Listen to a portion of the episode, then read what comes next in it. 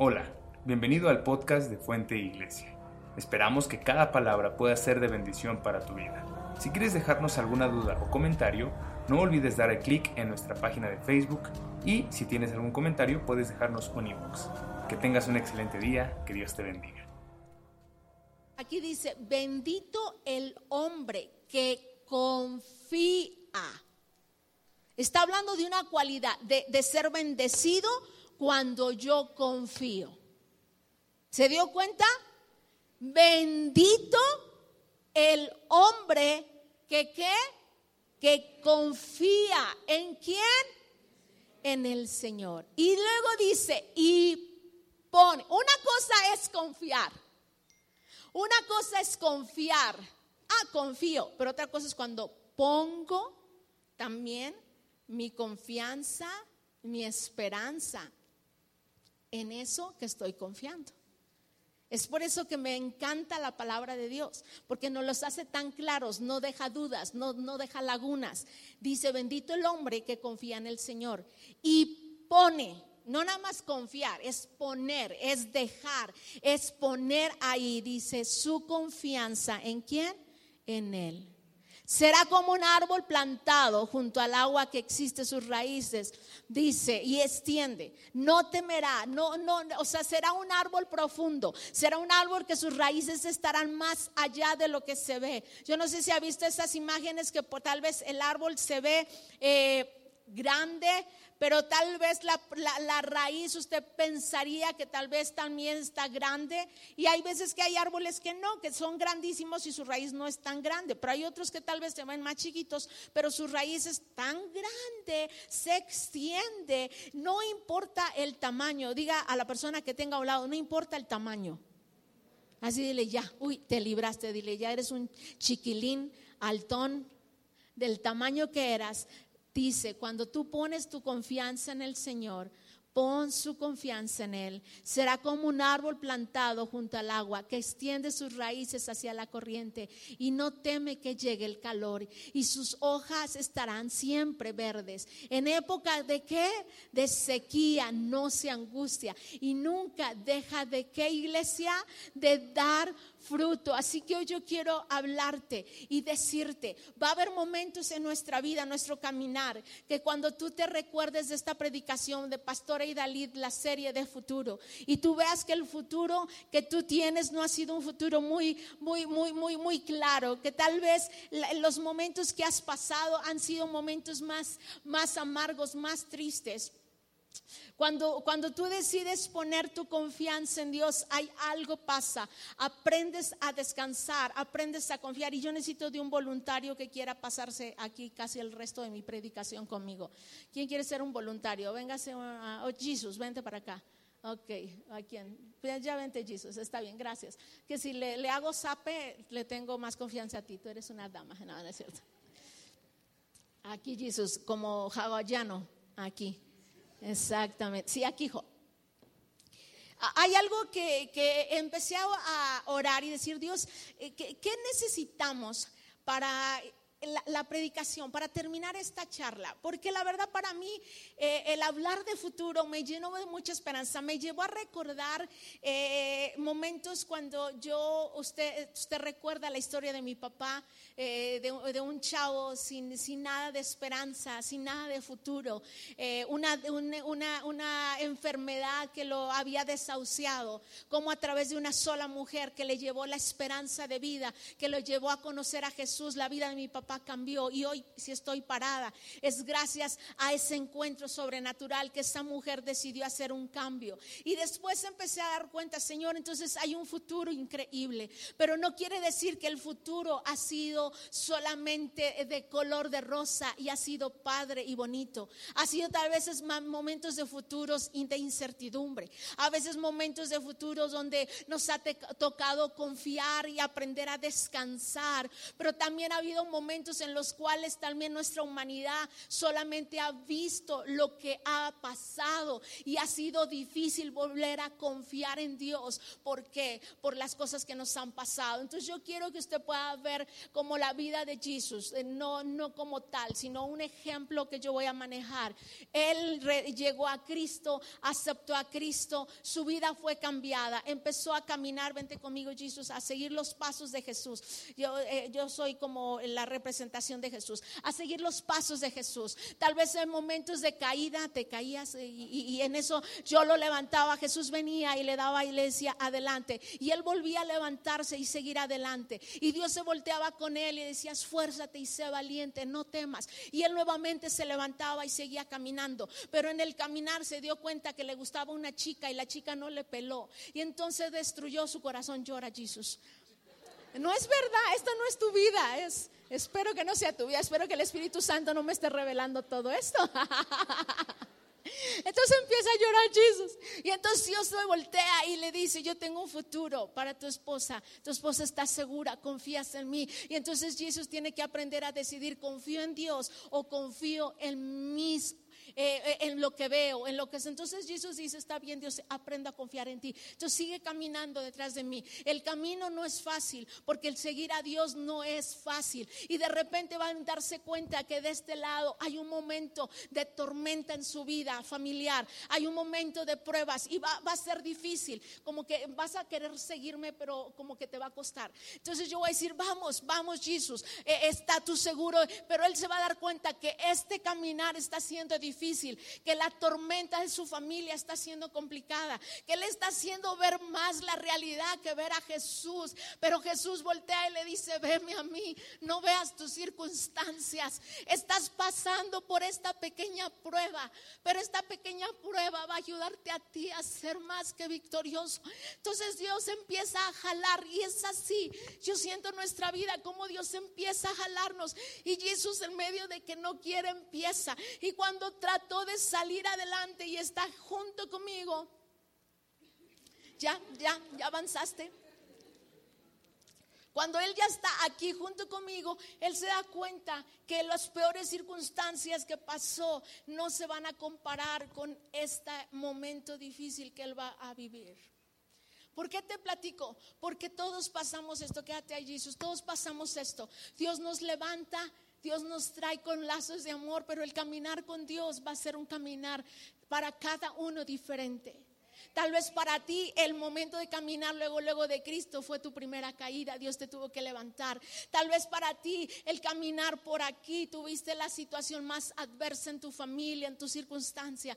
Tal vez para aquí tuviste la situación de tu matrimonio que pensabas que no. Cada uno de nosotros en el caminar con Dios. Pero aquí la importancia es que tanto confío en Dios que a pesar de lo que estoy viviendo voy a seguir. Y hay algo que yo quiero hoy hablarte que donde a veces muchos caemos cuando de repente hay algo fuera de lo, que, lo que esperamos. Hemos pasado todo, le hemos dicho, Señor, está bien, pasé la prueba, pasé la lucha, pasé la tormenta, pero esto, pero esto que me ha mantenido firme, esto porque lo permitiste, Señor, esto porque me permitiste hacer esto. Y es entonces cuando pone eh, eh, nuestro, nuestro corazón, el mismo infierno, todos los demonios se quieren levantar a quererte derribar y deshacer de la relación con Dios. Y es en ese momento de pasividad, diga conmigo pasividad. Ahora sí, siéntate. Ese momento de pasividad, voy a pedir por favor a otro, este, Iván, vente acá enfrente. Pasividad. ¿Por qué es la pasividad? Este, Iván va a ser el diablito, ¿sale? ¿Qué calor? No. Iván va a ser eh, el, momento, no digo el diablito, porque a veces ni el diablo nos, nos mete en pasividad, a veces somos nosotros. A veces somos nosotros los que a pesar de todo esto, de que Dios no puedo y Dios te está levantando, te, manda a través de predicaciones, a través de hombres de diosas, es que no puedo y Dios te saca, te saca, pero ya el momento en que estás, cuando tú ya deberías de ir del otro lado, en el momento en que tú ya pasaste la, toda la, trayectoria y tú en vez de, de estar pidiendo mi bebita, mi lechita espiritual, tú ya deberías de estar del otro lado predicando, llevando la gente, llevándolos a Cristo. Llega un momento en el cual si no pasas ese punto, tu vida se va a convertir en pasiva. Diga conmigo, pasiva pasiva. Tal vez vas a hacer lo mismo, vas a trabajar, vas a estar en familia, vas a hacer todo, pero espiritualmente, ministerialmente, en lo eterno, vas a convertirte en pasiva. Y sabes que el problema es que a veces ni nos damos cuenta. Ahí viene Iván, empieza a amarrar a Jesús. ¿Cómo que, ¿Cómo que pasiva? Es porque hasta se ríe, dice, qué bueno, ahorita es mi turno, donde lo voy a dejar sin que se mueva. Si déjalo donde no se puede mover. Porque sin darnos cuenta, Jesús levantó muchas batallas. Empezó a estar aquí, al punto donde él poder ahora ser de bendición, pero él empezó a permitir una pasividad en su vida, un conformismo una frialdad. ¿Qué más pudiéramos experimentar? Y sabe, y él está cómodo, por eso quise que me trajeran aguas con sus inirs, porque sus inirs son caros. Y nos los puede cobrar luego el Jesús. Ok, muy bien. Ah, ¿por, qué? Esto está cómodo, porque esto representa pues, nuestro día a día. Esto es una silla que siempre estamos nosotros, estamos ya en el trabajo, estamos ya cómodos, pero cuando menos nos damos cuenta, eh, empezamos el diablo a través de esa pasividad, empezar a qué? A dar nuestra vida, atarnos. Y cuando menos nos, ah, échale el, el nudo, hijo, cuando menos nos damos cuenta, esa pasividad nos llevó a un estancamiento. Diga estancamiento. Ah, pastora, pero tengo mi futuro seguro. Ah, sí. He pasado por la prueba, por la lucha, por la tentación, me caí, me levanté, pasé la prueba, eché mano a, la Biblia en medio de la tormenta, qué bueno, pero llegaste al punto en que tenías que salir del otro ser tu luz, ser tú de los que dicen hay un futuro para ti, ser tú de los que dicen corre la voz, ser tú de los que aprenden a confiar en Dios, a dejar todo en las manos de Dios y decirle Dios, yo voy a confiar en ti porque mi futuro está seguro y lo demás, Señor, tú te vas a encargar. Pero lo que dependa de mí, yo voy a ser un árbol plantado junto a corrientes de agua, que mi fruto va a dar hojas y nunca va a caer. ¿Por qué? Porque todo lo que haga va a prosperar. Pero no muchos entran a eso. No muchos quieren entrar y pasar del otro lado. Y hay, un, hay esta mañana algo en mi corazón. ¿Sabe? Porque cuando Dios nos ha llevado por todo, nos ha sacado, nos ha aguantado nuestras tonteras, nos ha levantado, nos ha ayudado a, que en medio de cuando le hemos dicho que no, Él ha estado atrás de nosotros. Y cuando Dios ya nos lleva y nos pone en un lugar de hijo, cuando Dios nos pone en un lugar de relación, cuando Dios quiere que no nada más le amemos, le sirvamos porque tengo que llegar, sino porque es un privilegio. Y porque ahora me corresponde a mí ser esa parte de, ser ese árbol, de permanecer firme de que mi fruto de mi hoja esté verde, que mi fruto de vida a otros, que otros puedan comer de ese fruto. Hay muchos que se quedan en la pasividad, en la pasividad espiritual, en la pasividad donde todo está bien. Soy cristiano, la vida es padre, he salido, va mi matrimonio, y de los demás, pues no sé, pero yo voy bien. Yo llego los domingos.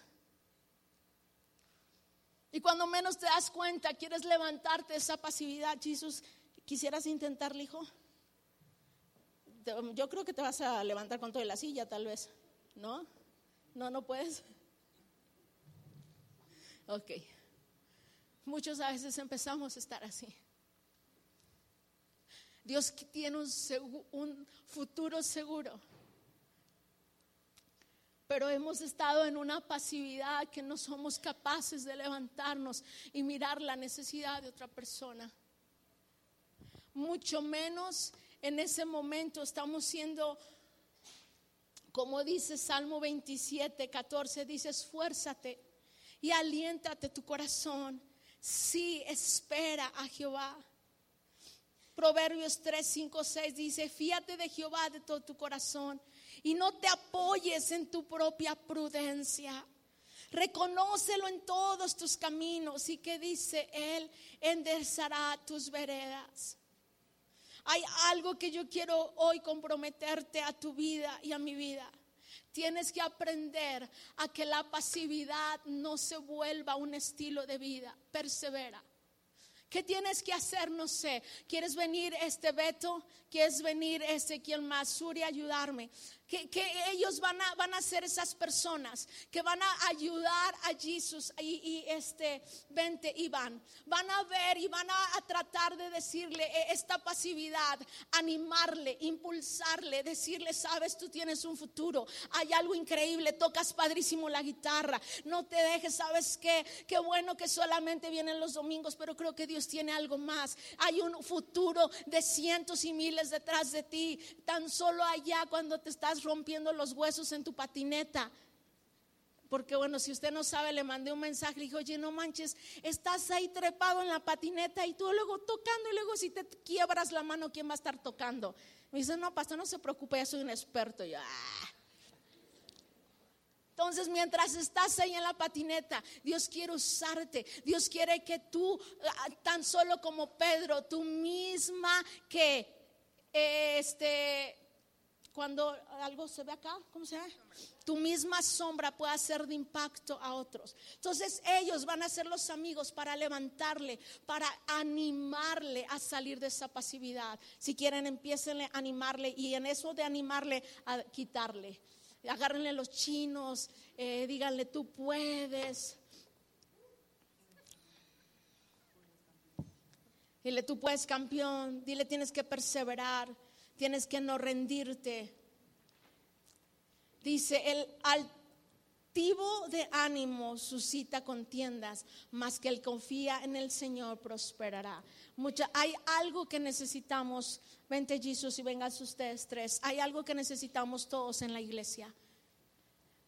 En algún momento de nuestra vida, alguno de nosotros vamos a estar en un estado pasivo, sin darnos cuenta en algún lado, momento de nuestra vida, sin querer, por las circunstancias, por el cansancio, porque intentamos ya hacer, porque hemos Dios, pues ya mejor te doy un sabático, de repente nuestra vida se convierte en pasiva. Pero necesitamos de rodearnos de personas que podamos sacar a esa persona de la pasividad y decirle, no te voy a dejar ahí porque tú tienes un futuro increíble, porque sé que Dios confía en Dios, que tu futuro es más allá. Jesús, yo no voy a permitir, yo no te voy a dejar ahí. Yo voy a hacer todo cuanto dependa de mí por sacarte, por animarte, por llevarte, por molestarte, por animarte, por decirte, por hablarte. Va a haber esto, va a haber esto a la iglesia y hasta que te haya quitado de ese lugar, vas a voltear y vas a dar cuenta que muchos más son los que creen en ti junto con Dios de que tu futuro es increíble porque le damos un fuerte aplauso a Dios? Muchas gracias, Jesús. Muchas gracias.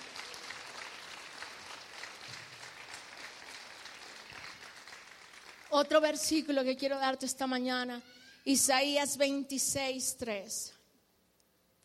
Isaías 26, 3 dice, tú guardas en completa paz aquel cuyo pensamiento en ti persevera porque en qué cosa iglesia, porque en ti que ha confiado. Yo quiero animarle a que por favor pueden pasar los músicos. Quiero animarle a que si puede encontrar una hojita. Tiene una hoja y si no, la hermana que siempre trae su libreta tamaño grandota, pídale una hoja y luego la parte a la mitad. Todos quiero que tengan una hojita, la mitad de una hoja, no tiene que ser una hoja grandota, un cuadrito nada más, si quiere chiquitito. Y, ahorita después de que la persona que estuvo al lado haya escrito lo que le voy a decir, pídale la, lapicero y usted va a escribir junto conmigo, ¿está bien? Mientras usted hace eso, este, calladitamente yo le voy a dar otro versículo. Dice, Salmo 31, 14, mas yo en ti confío, oh Jehová, digo, tú eres mi Dios. Lucas 16, 10, el que es fiel en lo poco, también es el, también en lo más es fiel y el que lo es en muy poco es injusto. También en lo más injusto es. Salmo 135 dice, espera, esperé, perdón, esperé yo a Jehová y esperó mi alma, porque en su palabra he esperado. Salmo 135. Jeremías Jeremías 17, 7. Bendito el varón que confía en Jehová y cuya confianza está en él, Jehová. Job 22, 26. Porque entonces te deleitarás en el omnipotente y alzarás a Dios tu rostro quise terminar con este último versículo.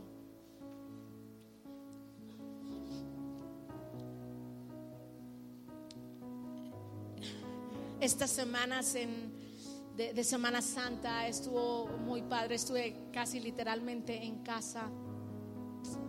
Y, tomando un tiempo con Dios, tomando un tiempo con Dios. Y, y, siento como que mi espíritu más se más se conmovió a la necesidad de, que hay afuera.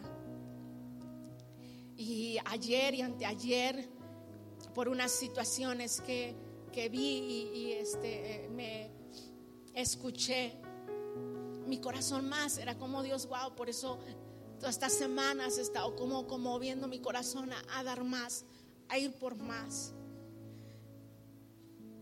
Y empecé a darme cuenta, Dios, es que tú has sido muy bueno para, para mi vida. Y usted si se da cuenta, yo quiero animarle, Dios ha sido muy bueno para tu vida. Tal vez ha sido difícil la tormenta. Tal vez ha sido un momento difícil, ese, ese, ese momento en que no sabes en dónde estás o en dónde estás perteneciendo. Pero si Dios te está animando, te está rodeando de amigos, vas a darte cuenta que el mejor lugar es estar en lugar con nuestro Señor Jesucristo, darlo todo para servirle y darle todo.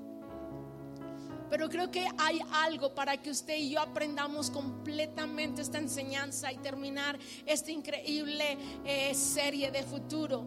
Es de aprender a confiar en Dios y aprender que mi futuro es seguro. Es que usted tiene que aprender a confiar que el futuro de usted está seguro en las manos de Dios. Y es algo que constantemente tenemos que hacerlo, porque constantemente se nos olvida. Hace tiempo, no sé, hace muchos años, muchos años, Dios me llevó a que de repente yo tenía como una ansiedad por la vida de mis hijos, por su seguridad, por su salud. Y me acuerdo en una conferencia, estando en Seattle, eh, eh, tocaron el tema, pero no fue ese el tema. Pero durante la predicación yo sentí como Dios me dijo, confías en, en, en mí, confías en mí para tus hijos. Yo le dije, sí, Señor. Entonces me dijo, entonces yo quiero que tú me los entregues. Entonces yo quiero que tú me los entregues. Si tú confías en mí, ¿por qué no pones? Y este, pude eh, nombrar la vida de mis hijos. No fue fácil, porque yo le dije, Señor, yo confío en ti, te doy la vida de mi hijo Chaires, mi hijo Jake, mi hija Kasha, mi hijo Anthony, mi hijo Joanna. Sé que contigo están más seguros que conmigo. Sé que su futuro contigo está más seguro que conmigo. Sé que los momentos que yo pudiera dar como mamá van a ser al cien, pero los momentos que tú les vas a dar van a ser al mil por mil. Entonces confío y te los entrego. Entonces no voy a permitir el temor. Entonces Dios me llevó a entregar cada cosa. me llevó hace dos años y medio a entregar mi casa. Usted se acuerda que habíamos solicitado un, eh, un, para, para un enganche para una casa y nos fue negado. Y Dios me llevó y me dijo, aún en eso, ¿tienes, ¿confías en mí? ¿Sabes que tu casa está segura conmigo? Yo le dije, sí, entonces entrégame tu casa. No fue fácil porque fue una pregunta que yo le dice, Dios, ¿por qué no has sobrado a mi favor si esto no me hace nada de daño? Y Dios me dijo, porque yo tengo tu casa segura.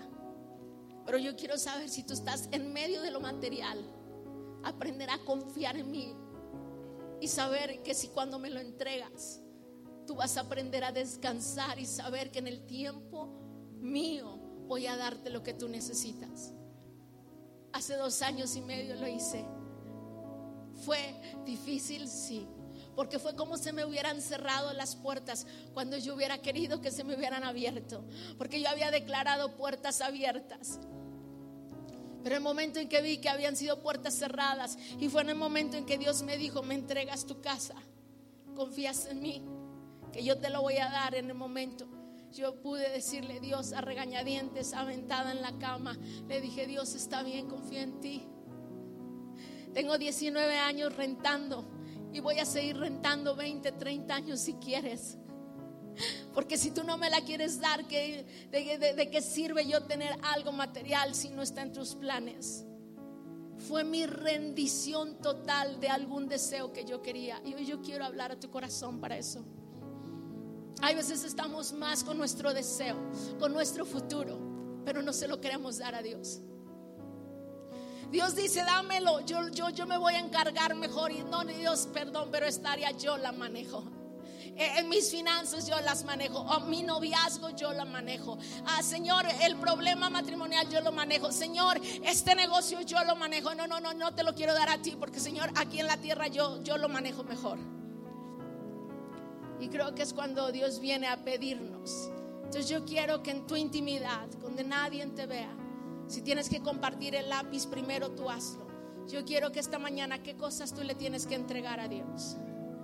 ¿Qué tienes que aprender hoy? Decirle, Señor, termino esta serie de futuro creyendo que mi futuro está increíble. Si ha sido esta necesidad de tener hijos y todavía no tienes, ya no te preocupes. Tu futuro está seguro. Dios te va a dar los hijos que tú necesitas en su tiempo. Pero ya no vas a tener temor, ya no vas a tener duda, ya no va a haber un afán, sino vas a aprender a confiar en Dios. ¿Qué es lo que hoy tú tienes que escribir? Y quiero animarte. Empieza a escribir en esa hoja. ¿Cuál es el futuro que tú hoy estás entregando a Dios? Gracias por escuchar. Recuerda que si tienes alguna duda o comentario, puedes hacérnoslo llegar a través de Facebook. Que tengas un excelente día.